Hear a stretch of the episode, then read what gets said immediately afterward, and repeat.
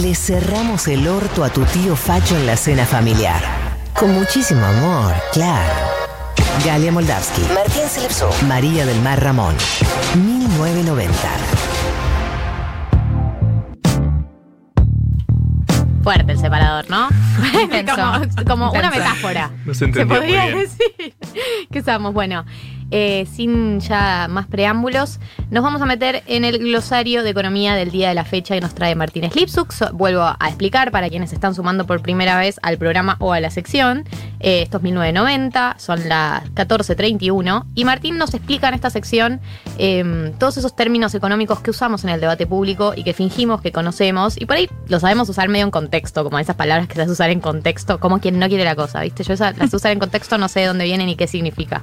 Eh, pero eh, te explico un poco de dónde vienen y, y todo lo que necesitas saber. Martín, ¿qué trajiste hoy? Bueno, la semana pasada hablamos de el dato madre, padre, mapadre, etcétera, de la economía, que era el PBI. Eh, hoy les traigo uno de los hermanos gemelos de la economía. Galia la semana pasada habló de los superávits gemelos. Es el, el sueño húmedo de la Argentina. Argentina. Bueno, les traigo uno de ellos, que es la balanza comercial.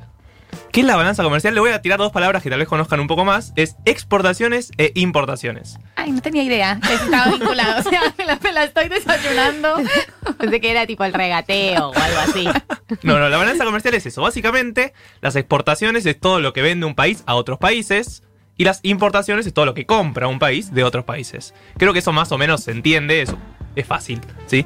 La balanza comercial es la diferencia entre esos dos datos, ¿sí? Si yo exporto por 50 e importo por 40, tengo un superávit comercial de 10, ¿sí? O Por- sea, siempre queremos exportar más de lo que importamos. Claro, queremos exportar más de, más de lo que importamos. ¿Por qué? Porque entran más dólares, básicamente. Todos, Que nos encantan los todos dólares. sabemos que la Argentina necesita dólares, todo el tiempo hablamos de los dólares que necesita la Argentina. Bueno, ¿cómo entran los dólares? Por las exportaciones principalmente. ¿Y cómo se van? En gran parte por las importaciones. Entonces queremos que las exportaciones sean más que las importaciones. ¿Sí? Que lo que nosotros le vendamos al mundo sea más que lo que nosotros le compramos al mundo. Exacto. Les traje un par de ¿Cómo, datos. cómo- cómo hacemos eso, Martín? Buenísimo, hagámoslo. Acá, acá me está preguntando Guzmán cómo, cómo, cómo logramos eso. Yo siempre me acuerdo, un amigo una vez tenía un trabajo práctico que su rol era ponerse el ministro de Economía, ser ministro de Economía. Renunció. Y me llamó. Y me dijo, ah, pero es un kilómetro. Sí, sí, es un kilómetro. Es Tal imposible, cual. chicos. Bueno, Un bardo. exportaciones de 2019 fueron 65 mil millones de dólares en la Argentina.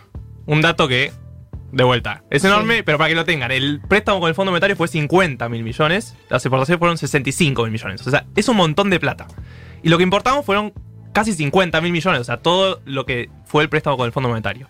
Eso quiere decir que nosotros tuvimos un superávit, ¿sí? Comercial. Chiquito ahí, una diferencia de, de 15 mil 15. millones de Qué dólares. rápido que hice el cálculo para venir de Muy las letras. Que tengo que usar las manos todavía. Entonces, ¿qué quiere decir esto? La Argentina el año pasado ganó un montón de dólares. ¿Por qué? Bueno, ahí viene de vuelta lo complicado. Las importaciones, ¿sí? ¿Por qué importa la Argentina? Lo principal que importa son maquinarias, ¿sí? Y cuando aumentan o cuando sube o cuando bajan las importaciones de maquinaria, si la economía está en crisis, como estuvo el año pasado gran parte, eh, las importaciones bajan mucho en Argentina. Esto quiere decir, nosotros el año pasado ganamos más dólares, ¿sí? Pero porque la economía no funcionaba bien. Claro, estábamos festejando superávit, pero era como, no, no, no, no, Claro. festeje- no festejes. El problema es ese, que cuando la economía empieza a subir, empieza a mejorar la economía argentina, cada vez demanda más importaciones, ¿sí? Y las exportaciones, que son los que nos compran los otros países, quedan más o menos constante. La lucha, ¿sí? Lo que, lo que quiere todo economista de bien en Argentina es que aumenten las exportaciones. Pero bueno, todos los ¿Cómo- gobiernos intentan hacemos? hacerlo y es, y es muy complicado. Sí se puede dar un montón de beneficios y demás, pero digo, el, O sea, a ver, pero digo, por cuando hablamos de que aumenten las exportaciones, sa- sabemos que el gran área que exporta es el campo, obviamente, y, y desde dónde podríamos llegar a aumentar las exportaciones, por ejemplo. bueno, hay un montón de lo que se llama economías regionales. Ah, las famosas, las famosas economías, economías regionales. regionales. que son estos, son productos que no necesariamente el campo grande, pero sí, por ejemplo, maní, ¿no? Eh, limones. Son como productos más chicos que tienen un potencial muy grande de exportación, pero que dependen mucho de, ya sea políticas estatales como abrir nuevos mercados, o eh, de beneficios puntuales para sectores puntuales. Sí, lo grande ya está hecho. Digo, la Argentina sabe que va a exportar eh, Soja. soja y maíz y demás. En parte, es- ¿se acuerdan eso que vimos en la secundaria de la División Internacional del Trabajo? Bueno, sí. A nosotros, yes, Lo lo estudié yo en este país, chicos, perdón. O sea, a nosotros no nos tocó eso, ¿sí? Tenemos una ventaja comparativa que llaman en la Argentina, que para mí es un término que es bastante interesante porque te demuestra bastante el concepto, que es una ventaja comparativa. La ventaja comparativa nuestra es el campo. ¿En qué somos buenos? En el campo.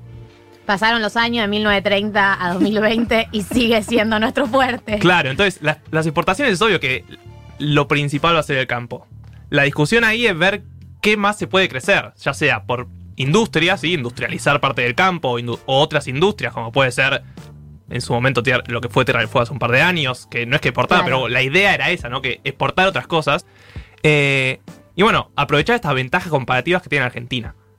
Pero no es todo tan fácil.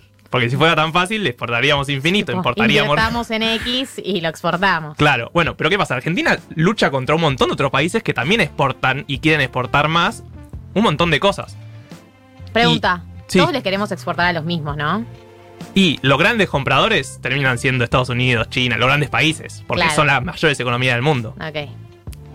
O sea, sí, todos peleamos por lo mismo, claro, básicamente. porque además, claro, además tenés, no es que le queremos exportar solamente a los países vecinos o a los países vecinos, no, estamos también peleando por exportarle a 3, 4, 5 o una cantidad de países fuertes que tienen todos los otros países también del mundo que le quieren exportar a ellos. Claro, entonces tenés que aprovechar esas ventajas comparativas, pero también tenés que, el famoso insertarse en el mundo. Bueno, son negociaciones que un país lleva durante un montón de años, la Cancillería, por ejemplo, Argentina, con un montón de países diciéndole, che, yo te quiero exportar esto, hagamos como, Hagamos generemos este acuerdo. vínculo, ¿entendés? Bueno, y ahí está el problema. Hay veces que los países no quieren que vos le vendas cosas, ¿sí? Por ejemplo, ¿se acuerdan del tema de los limones a Estados Unidos? Ay, Sí. Bueno, Trump.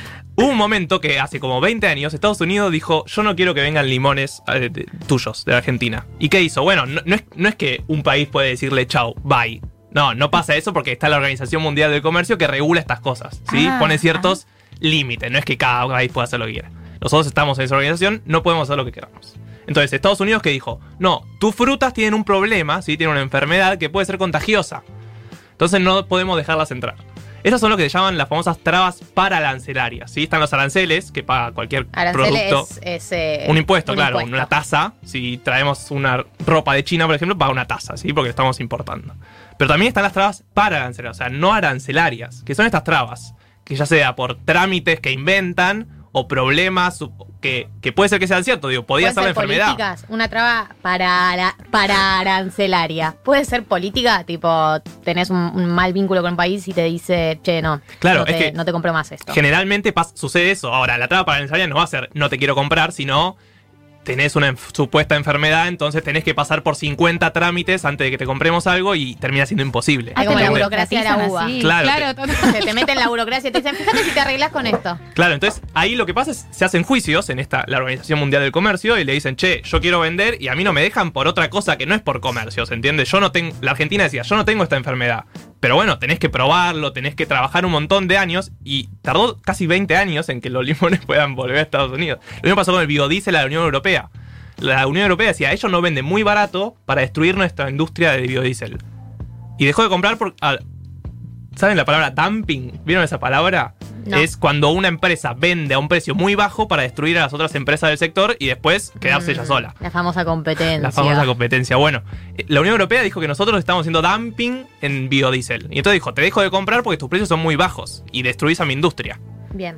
Entonces, ahí, si, nosotros, si esto fuera ideal, como el meme de los Simpsons y el arco iris, Sí. venderíamos un montón de biodiesel, venderíamos un montón de limones y exportaríamos un montón y las importaciones, sí, crecerían cuando nuestra economía sube y bajarían cuando la economía entra en crisis. Pero eso no sucede. Entonces, quería destacar esto de no es tan simple todo lo que sucede con las exportaciones y las importaciones. Nosotros sabemos que son, sabemos que queremos mejorar las exportaciones, pero no es un- algo que va a suceder de un día para el otro, sino que es trabajo de años de Cancillería y también de la, de la situación económica argentina, ¿Y que de a qué apuesta un Estado cuando invierte, digamos? ¿A qué sectores apuesta? Sí, digamos, porque entendemos que obviamente es lógico que apueste al campo si sigue siendo eh, el espacio que más exporta, pero también, como decía Martín recién, es estratégico pensarnos también por fuera eh, de- del campo y otros sectores.